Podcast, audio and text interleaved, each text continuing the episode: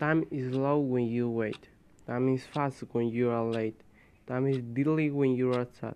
Time is short when you are happy. Time is endless when you are in pain. Time is long when you feel bored. Every time, time is determined by your feelings and your psychological conditions and not by clocks.